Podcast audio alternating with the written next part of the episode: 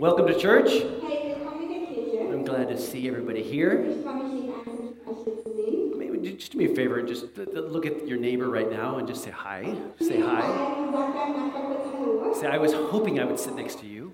Ich hab- sag ihm, ich hoffe, ich würde, ich habe gehofft, dass ich neben dir heute sitzen würde. All right. Let's be nice to each other. Lass uns nett miteinander sein. Church is a place where everybody's nice to each other. Amen. Well, today we start a new series, and it's We is Greater Than Me. And so I'm, it's, a, it's going to be a series on relationships. And before we start, I just want to say a huge hi to anybody that is watching online right now. And-. And I'm so thankful for a team that puts this together every week.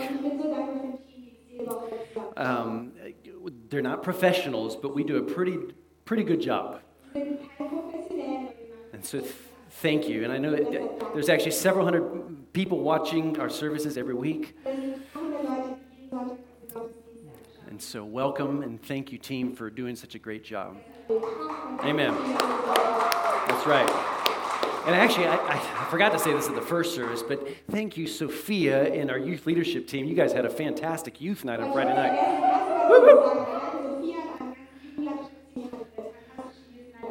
Over 60 young people here. It's awesome. So good. So good. Just investing in this in this generation right now. Now, something that actually we had planned, and I just need to speak to this real quick. Last week, I mentioned that we're having a united date night for all the married couples, all of the engaged couples. But we're going to wait on the date, the date for the date. Because, I don't know if many of you have heard, but of course, the new regulations that are coming as of the 14th of February, uh, the government is now saying for the first time since the beginning of the pandemic that unfortunately church services and every religious event is going to be under a 3G. And so we're going to wait until the 14th to see if that really does go through. Uh, we, together with many other churches, actually, we've written, written a letter. Kirchen, and we, we don't want that, of course. So just be praying with us. And uh, this, this is not going to only influence like a, a united date night, but also our church services. Unsere And actually, even some of our connect groups, sondern auch einige unserer because some of our connect groups are pretty big. And so, uh, how many of you know that Jesus is still on the throne? And I say that with, with authority. Jesus is still on the throne. Amen? He's the author, the finisher of our faith. And so we look to him right now. Amen. He's, he's led us so well, and he's going to continue to lead us well. Amen. So be, be just pre- praying for us as we get together this week as a leadership team. I have a lot on my heart today. Yeah, thank you. and I just want to get going right now. Relationships. Relationships. We is greater than me every time. We're going to see it today, and we're going to see it throughout this whole series. Wir werden diese ganze Serie Romans chapter 12, verse 18, laying a foundation for today. möchte ich einfach die Grundlage für heute Paul says here, if it's possible, as far as it depends on you, live at peace with everyone. Paulus schreibt hier, soweit es irgend möglich ist und von euch abhängt, lebt mit allen Menschen. So in other words, do all in other words, do all that you can to live in peace with everyone. Now this is a pretty tall order. Und das ist eine ganz schön große Aufgabe. In other words, it's it's it's not easy. Mit anderen Worten, es ist überhaupt nicht Or or you maybe you'd say today, oh, it's it's easy for me. Und dann sagst du, okay. and I'd say, no, it's not. Und dann sage ich dir, nein, das ist es. 2,000 years ago, it wasn't easy. Es war nicht leicht vor 2000 Jahren. It's not easy in 2022. Und es ist nicht leicht in 2023. And guess what? In 20 years from now, it's not going to be easy. Und es wird ganz bestimmt auch nicht in 2023 Why? Why? Because we have to do with this right here. Auch weil wir mit dem hier. And you're like, we have to do with Pastor Will? Wir müssen mit Pastor Wilhelm No, no, I'm pointing to I'm pointing to this. It's called flesh. We have to do deal with our flesh. Wir müssen uns mit unserem Fleisch auseinandersetzen. And and there's just something about our human nature Und da ist etwas über bei unserer menschlichen Natur, that we always want to be right. dass wir immer recht haben wollen. How many of you are always right? Not, you guys, I mean, tell the truth. How many of you always want to be right? There you go. you know, there, there was one time in my life where I really wasn't right. And that was the, the moment that I thought I wasn't right. That wasn't me that actually, it was actually Garfield. You, Garfield. you remember Garfield the cat? Okay, that was, that was, that was from him. Anyways, this whole series is about the fact that we need each other. Hashtag we're better together. Everybody, let's say that together. Let's say, in your language, just say, we are better together. that just never works. Relations, relationships make life, if you haven't noticed, relationships make life more difficult. Hast du es noch nicht gemerkt, dass Beziehungen machen das Leben ein. It's, it's true, Das ist die Wahrheit, but they're worth it. aber sie sind es wert. Uh, Don't give up on relationships. Die Beziehungen nicht auf. Uh, Maybe you gave up on a relationship 20 years ago. Vielleicht hast du eine Beziehung vor 20 Jahren aufgegeben. Maybe already last year you gave up on a, on a relationship. hast du eine Beziehung letztes Jahr aufgegeben. Don't do it tomorrow. Mach das nicht mal. D- d- it Just, I, I'm hearing, I'm hearing stories Ich höre so viele Geschichten from some people that are just, they're, they're just not willing to go the extra mile. von Menschen, die einfach nicht bereit sind, die extra Meile zu gehen. Now, I'm not saying it's easy, Und ich sage nicht, dass es leicht but I, this whole series is all about let's, let's, let's, let's, ist. As, hard as it, as it is to get along with people, we can be, you can be more together with others, can accomplish more together. Now, it scores this. Have you ever heard of the periodic table? As you guys, uh, you guys are still in school. The, the periodic table. Ah, Wasserstoff. Okay. Didn't know that. So sind wir. But I have been reading a lot Aber ich habe ganz schön viel gelesen. über- about actually kind of been one of my secret interests Das ist eigentlich so ein geheimes Interesse for years. Every night before I go to bed, Jeden Abend ins Bett at least an hour with a science book. schaue ich für eine Stunde lang ein Wissenschaftsbuch I'm just, I'm just kidding. But according to my hours of scientific research, the principle of we is greater than me is confirmed on the most basic scientific level.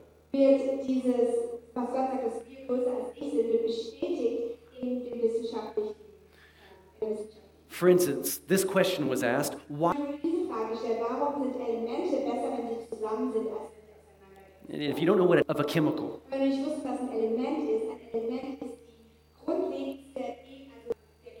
okay, so why are elements, even though it's, okay, in an individual, maybe you're like, "I- I'm better alone. Und vielleicht du das Individuum denkst, Together, aber in der Wissenschaft wissen wir eigentlich, dass Elemente besser sind. now I'm, I'm just gonna, I'm gonna read this one. It's called an ionic bond. Und hier ist, was ich rausgefunden habe. Die Bindung, die zwischen diesen Ionen entsteht, Ionic compounds, very hard to break, melt, or crush. Sind unglaublich stark zu brechen, zu schmelzen oder zu zerstören. Not only do ionic forces help to hold this, can completely change the properties of the elements they bind. Ionische Bindekräfte halten die Elemente nicht nur zusammen, sondern können auch die Eigenschaften der Elemente, die sie binden, völlig verändern. For instance, sodium is a I don't know if you knew this. Sodium is a soft gray metal, and you can actually cut it with a knife.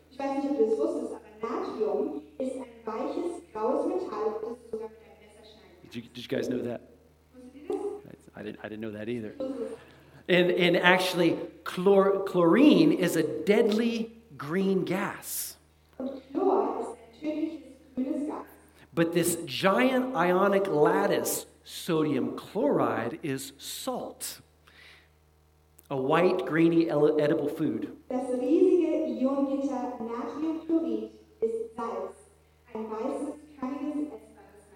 So, what does all this mean? You're like, I didn't come for church for this. Okay, this is what I wrote down. As we do all we can to live at peace with everyone,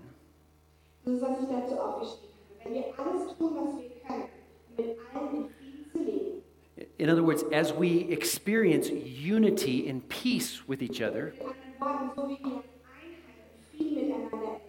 we're transformed from being either being soft gray metal dann können wir, nicht nur, können wir entweder nicht nur graues, weißes Metall werden or deadly green gas, oder tödliches grünes Gas, and we can together become the salt of the earth. sondern zusammen können wir das Salz der Erde. Come on. Das ist so gut. As I, as I was just piecing this together, it's just like the Holy Spirit was just showing me things. Als ich das zusammengebracht habe, hat der Heilige Geist noch diese Dinge gezeigt. It is worth it to study science. Dass es echt wert ist, die Wissenschaft zu studieren. so, a lot more people these days in our world, especially this, this generation, would say the opposite. They would say that me is greater than we.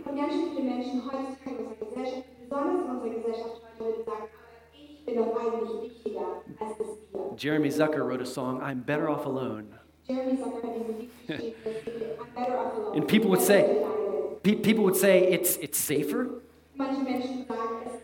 it's not, as, it's not as messy, it's, it's, it's not as painful. A small group? No way! A connect group? No way, I tried that. And you know, as a Christian, I've noticed that it's actually easier to do church at home. This is what other people might say. And, and, it, and it's, it's, it's also people that I've, I've heard, and they, they've kind of said this. They said, I am a mega Christian. I'm the most loving person as long as I don't come in contact with people.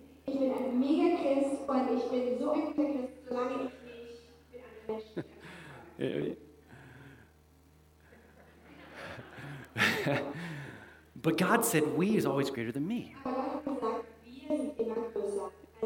So, God, who created everything, and by the way, He never changes His intention behind what He creates.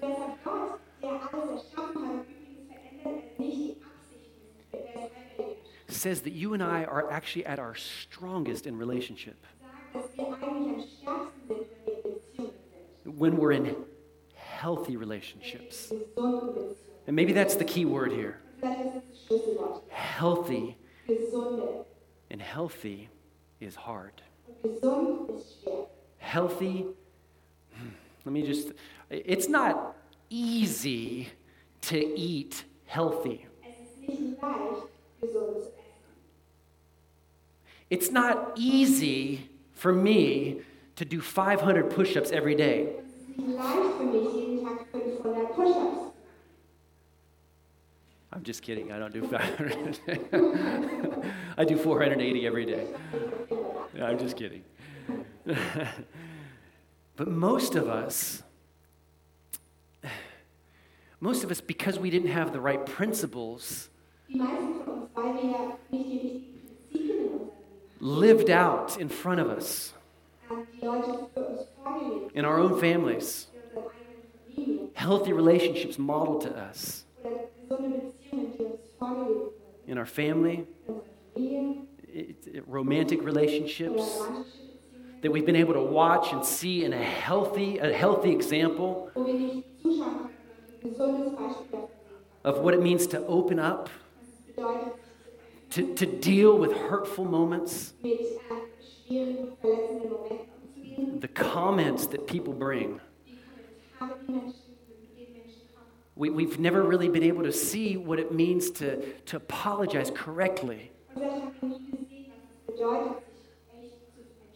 Or maybe we didn't grow up in a family where we've observed what it means to forgive. And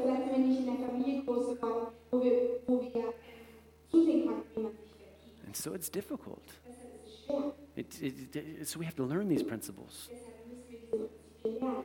Ever heard of the word dysfunction? Dysfunction described my childhood. I mean, I had a dad that, that, bless his heart, he just did not know how to communicate well. And so he, he just wouldn't communicate until uh, somebody pushed his buttons enough and then he communicated. And it was explosive. Und es war explosiv. Or it was combined with alcohol and then it became really explosive. Oder wenn es mit Alkohol kombiniert wurde, wurde es richtig explosiv. So that was my dad. Das war mein Papa. And then there was my mom Und da war meine Mutter, who over communicated. die immer überkommuniziert. I mean, she can communicate, she can talk. And so you had two complete different types of personalities. Deshalb waren das zwei komplett unterschiedliche Persönlichkeiten. And she would push the wrong buttons. And then I had a sister er who was a lot like my dad. And, and so you can imagine between my sister, because she was a lot like my dad, so between my sister and my mom, it was quite toxic. And then there was me, and I was just the quiet observer. I was like, what is going on? And I never learned healthy communication, healthy, healthy relationship skills, actually, until I left home. Now, I have to say this I love my family. And God has healed so much in my family my dad, my mom, and my sister. But I am thankful for the people that God put in my life after I left home.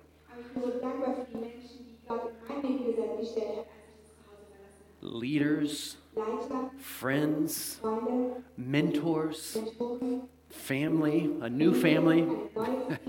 And so we're going to look today at three things that lead to unity and peace. Okay? Because at all costs, as, as, according to as, as, as what we can do, we have to seek the peace.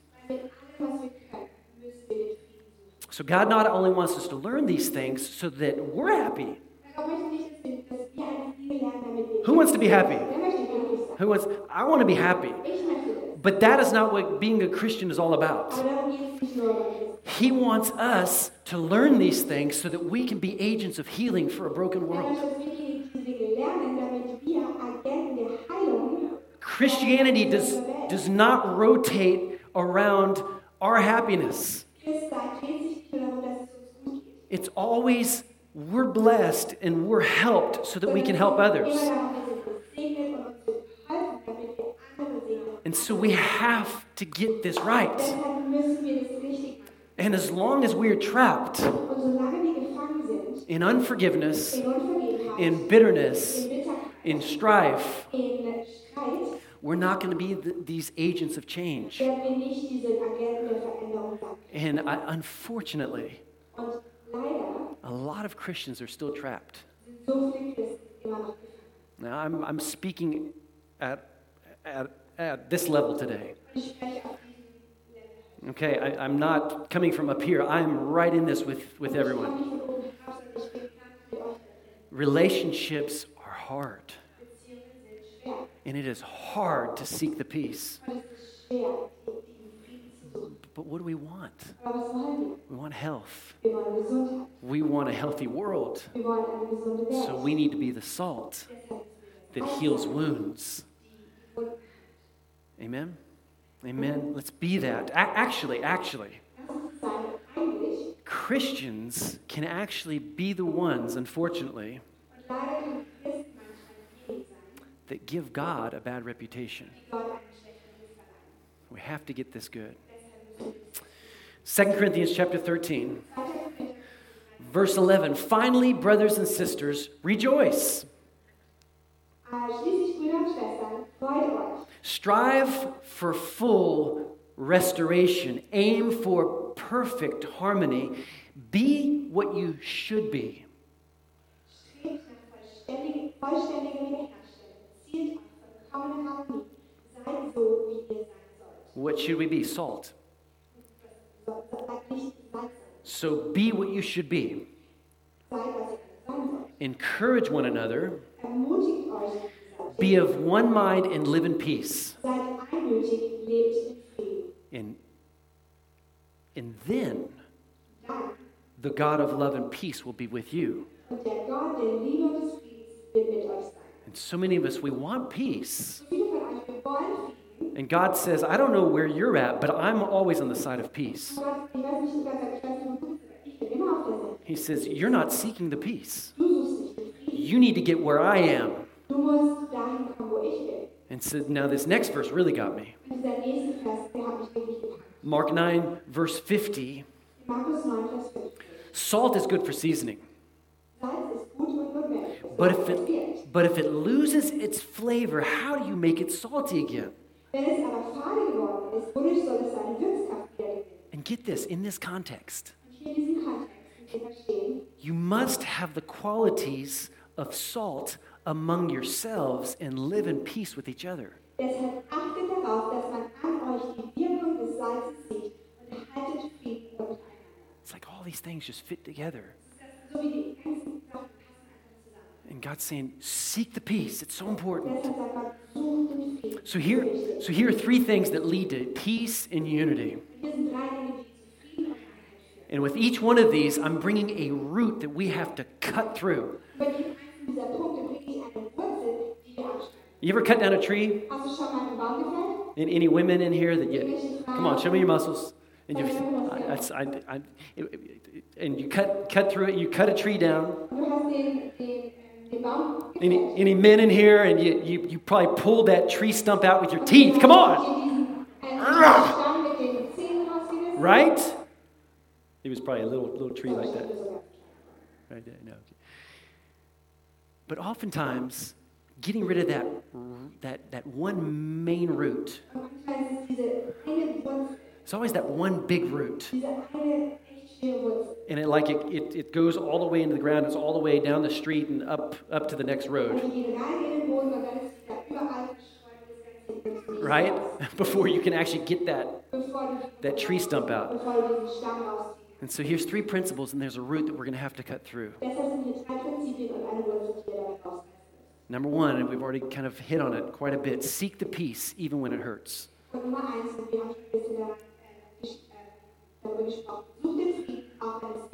And the root here is strife. And it's defined as, as fighting, as, as, as, as tension, anger. And so we have to cut through strife. But how do we do that? How do we seek the peace? Write this verse down Psalm 34. Schreib diesen Vers auf Psalm 104. It also talks about seeking the peace. So, how do we seek the peace? The answer is actually in the question. We seek it. We, we, we, we go looking for ways that we can bring peace into the situation. But oftentimes it's not our first response, is it?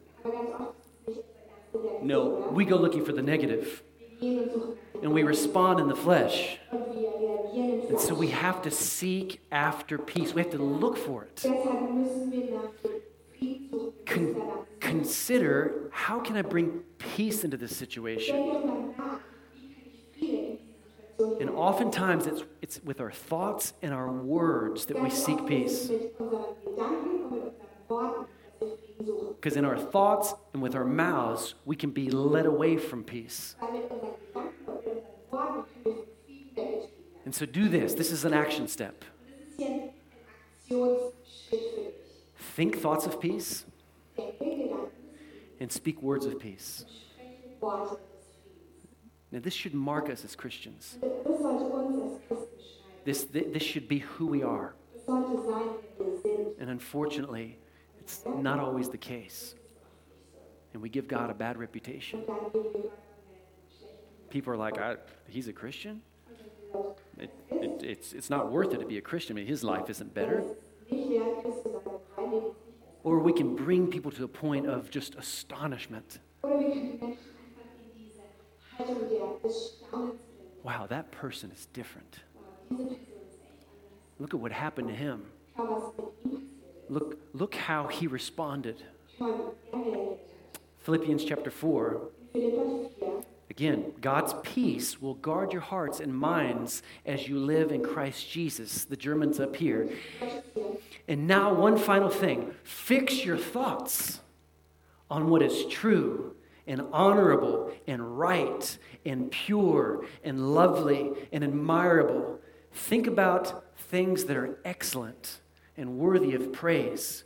Keep putting into practice all you learned and received from me, said Paul said this. Hat es gesagt. Everything you heard from me and saw me doing, then the God of peace will be with you. It all has to do with our thoughts. Think thoughts of peace towards that person, that family member, that ex husband, that ex wife, that old friend. You know, peace unites, and strife divides. We're powerless as Christians if we're divided.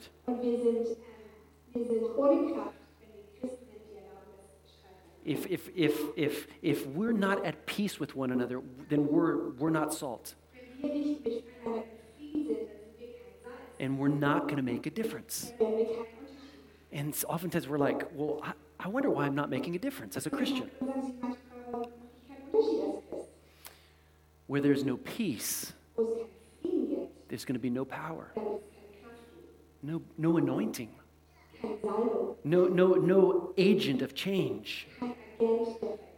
You per- personally, me, us as a church. And some of us wonder why we're not making a difference. Und viele von uns wundern sich, warum wir keinen Unterschied machen.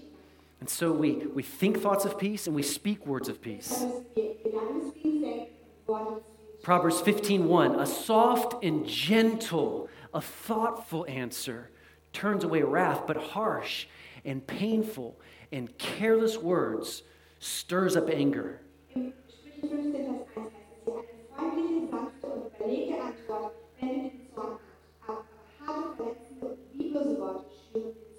See, I didn't see that in my childhood. I saw something different. And so God had to put me in situations where I could begin to see it, where He put mentors in my life, leaders that taught this to me by their actions.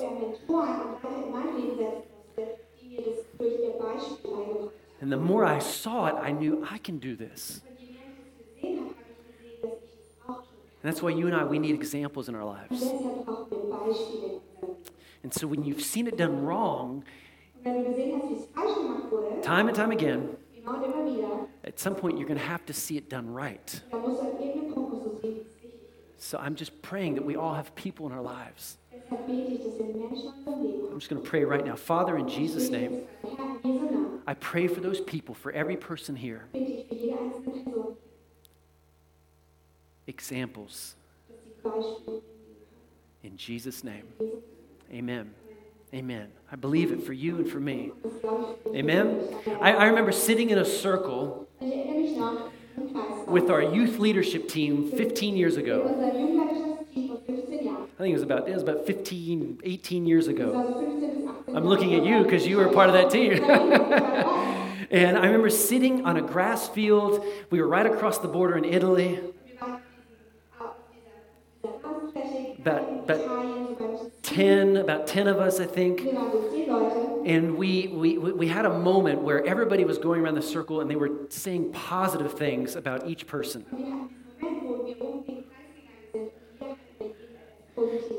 And I remember when it came to me, and especially the guys in our youth leadership team at that point. It's like, it's like almost every one of them said the same thing about me. And they said, We've, we've learned so much from you by watching you parent your children and just the way that you, you geum, how do you say that? The way you treat your children. And I, I was thankful. It's like, God, thank you that I, I'm not where I used to be in my childhood. I was able to learn principles so I can be an agent of change for others. And I'm still getting there. Number two, how are we going to find unity and peace and, and really experience what it means that we is greater than me? Forgive and forgive again and again and again and again and again. How much time do we have? And again and again and again. And you know what? This is probably one of the hardest fights that we're going to have to fight as Christians to forgive. Watchman Nee, a great Chinese, actually from the last generation, a great Chinese uh, uh, uh, uh, evangelist and pastor,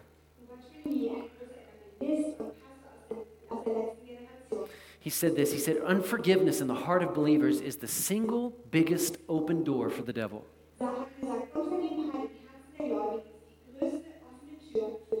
And so, what's the root that we're going to have to cut through here with? What does unforgiveness cause? Bitterness. That's the root, bitterness. And we're going to have to cut through that bitterness. It's, it's, it's poisonous. We, get, we, we, grow bitter on, on the inside towards that person.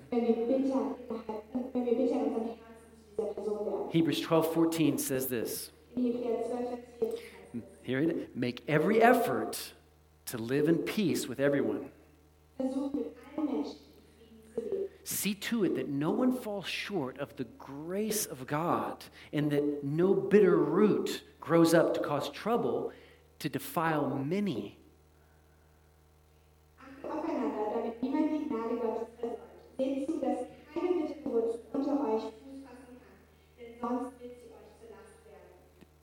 Did you get that? It not only defiles your life, but it short circuits, short circuits your effect to bless others, and it actually defiles many. Um, es zerstört, uh, es macht kaputt. So how do we cut through this root that plagues so many of our lives? Some, sometimes I'm amazed at, at some Christians that claim that they love God. They've received His grace so freely. We sang about it today. I, I'm, I am clean. And yet they harbor so much bitterness towards somebody else. Okay, you ready for the action step? How are we, how are we going to cut through the bitterness? You're not going to like it. You guys ready? I didn't like it. Don't pray another prayer to God until you've forgiven that person.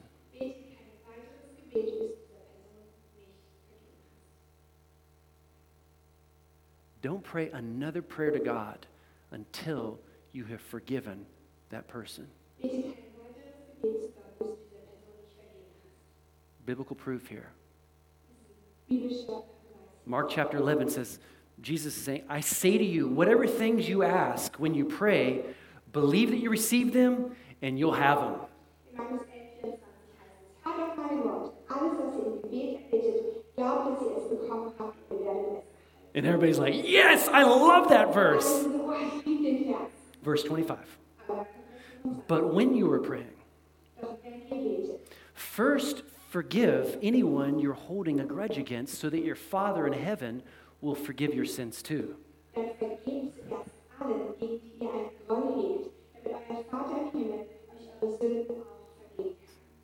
God actually says, don't pray another prayer to me until you've forgiven that person. Sometimes I think we all wonder, like, why aren't our prayers being forgiven? Or, uh, or sorry, our prayers being answered. Unforgiveness can actually turn to hate. God actually calls hate, if we have hatred towards others, he, he- calls people that harbor hate murderers. Any, anyone who hates his brother is at heart a murderer. And that's pretty direct.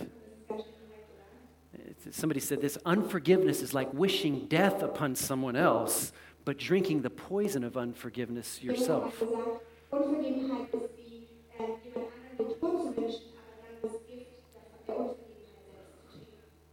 Too many of us do that. We're like, I'll show that person.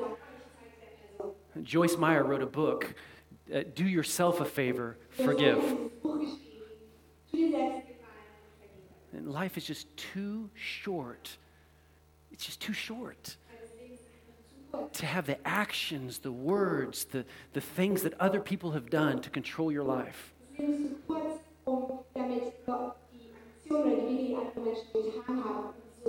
Zerstören.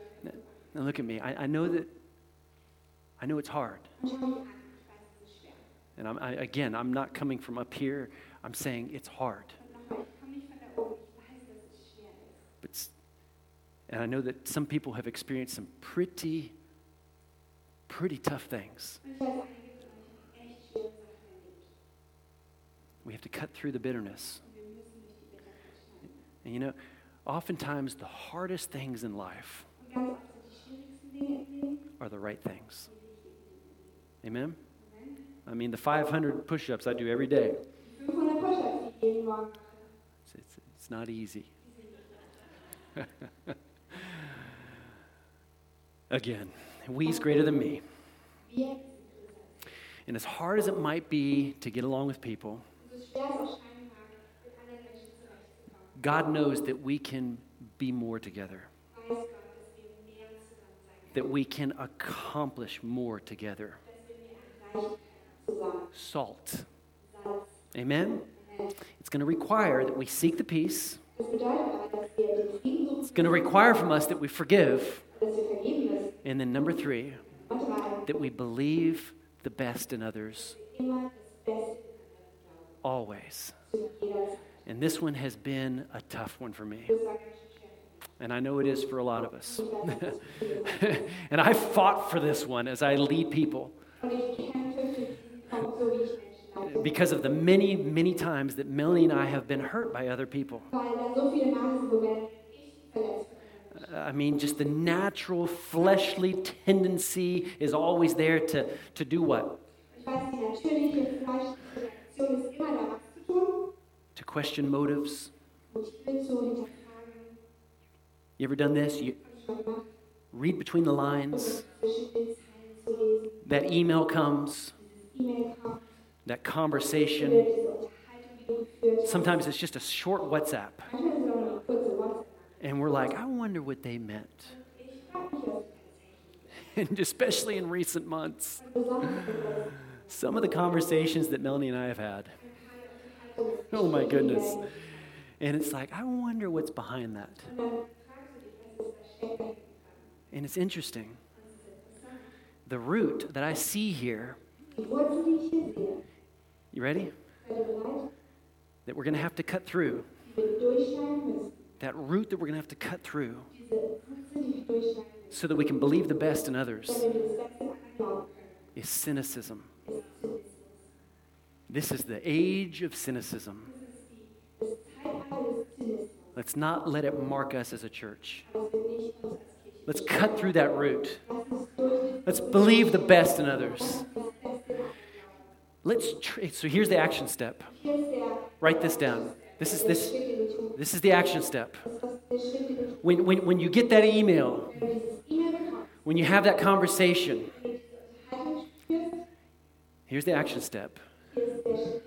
Retrain your first response.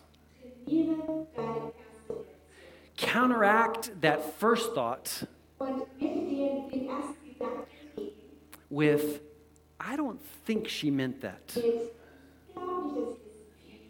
Train yourself. That first response. God, I don't think that she meant it like that. Amen? God, ready? How can I pray for that politician? That's why, not because of that statement, but somehow the Holy Spirit just led me. This, these are our prayer cards, and you can grab one of these. Just things that I wrote down at the beginning of January. Purity of motives in everything, God. I just pray that over me. My motives are always, are always pure, God. And then I wrote down, let me be free of every form of cynicism. And I wrote down, may I believe the best. Because cynicism, it's actually its defense mechanism. And it's, it is caused by repeated, repeated negative experiences with people. And Carey Nieuwhof, he said this. He said, Cynics never change the world. Instead, they tell you how they know why the world can't change.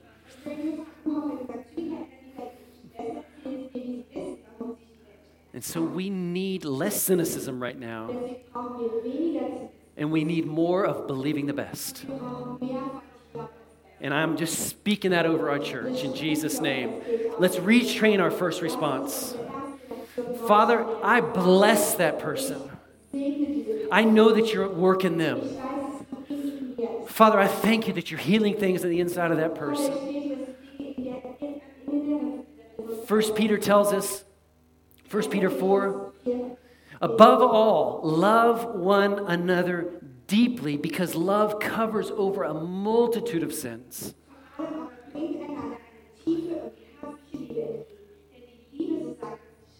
No, not, not that at some point it's like after the fourth or fifth time that somebody offends us,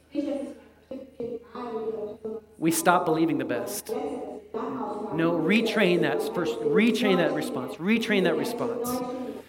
God, I'm going to be 1 Corinthians chapter 13, love is patient.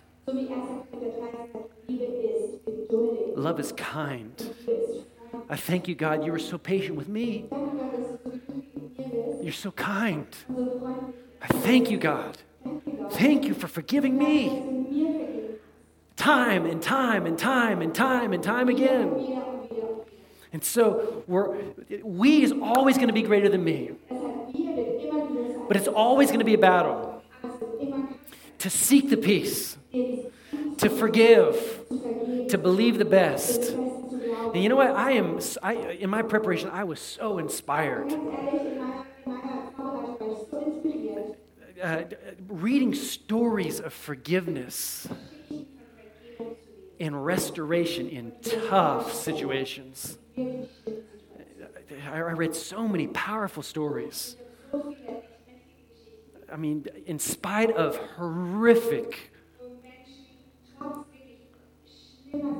experiences or tr- the way people treated this person.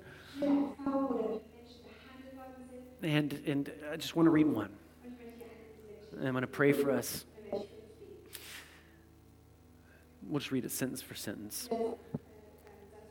After a long shift at the fire department, Matt Swatzell fell asleep while driving and he crashed into another vehicle.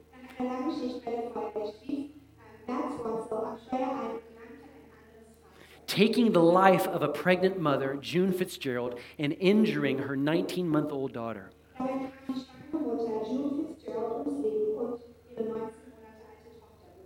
And according to a newspaper, Fitzgerald's husband, a full time pastor,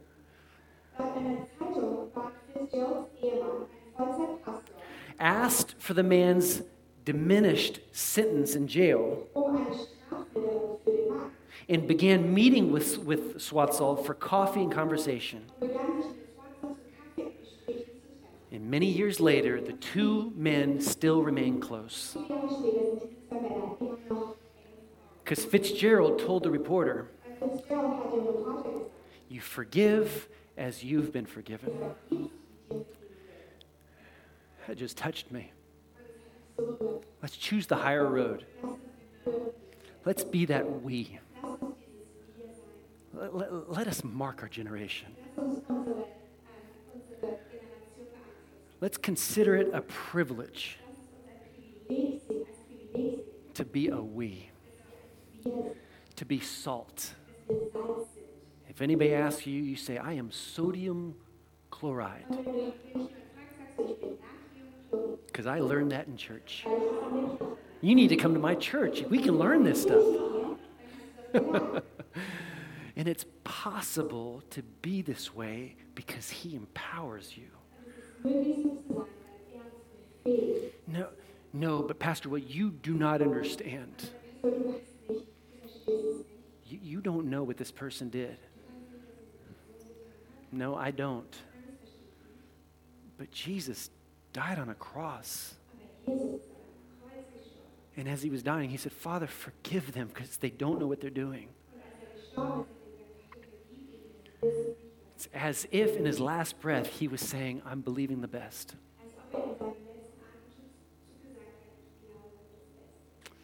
Father, in Jesus' name, I just pray over us as a church. I pray over my own life, my own family, us as a church family. God, make us different. Let me, let us be the salt of the earth. God, let us not be cynical. God, I pray you protect our hearts. I'm not even going to pray that you help us forgive because you've commanded us to forgive, and your help is already there. So it's not like this magical moment is going to come where all of a sudden we feel the power to forgive. To forgive is to obey. And so, Father, I pray for obedience, and I pray for breakthrough. Und ich bete für Durchbruch. I pray for change. Ich bete für I pray for, for, for, for more examples Ich bete für mehr of what it means to be a follower of Christ. davon, was es bedeutet, ein Vater im Geist. Because you've done so much for us, Weil du hast so viel für uns getan. you've changed us so that we can change the world. And if there's anybody here right now Wenn jemand hier ist, with all eyes closed, with every head bowed, and you just don't know God the way that you know that you probably could. Maybe you've never accepted His Son Jesus into your life as your Savior, as your, as your Redeemer. He died on the cross for your sins, for my sins. So now, with every eye closed, I just pray that you're just seeking in your heart right now.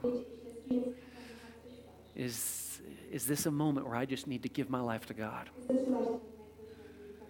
And if you're feeling that tugging right now, I, I, I just I, I, I would ask that you just you just give into that tug.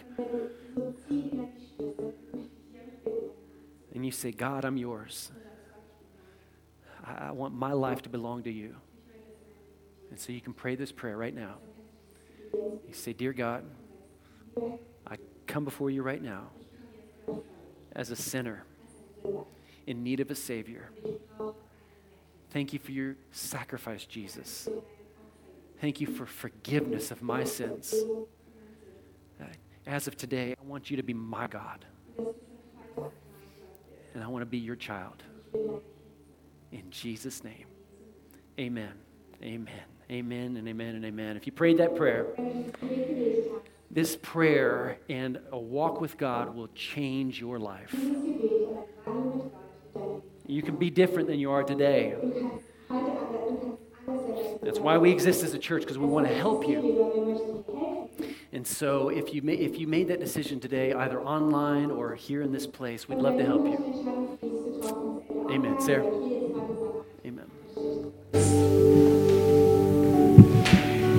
If you made the decision today for Jesus, I really want to congratulate you. And as Pastor Will said, I want to help you with some next steps. So first of all, I really want to encourage you to not keep it to yourselves, but to tell someone. Tell someone, I made a decision for Jesus today. I'm his child. Also um, online at home, if you made the decision today, take your phone and call someone and tell, and tell him.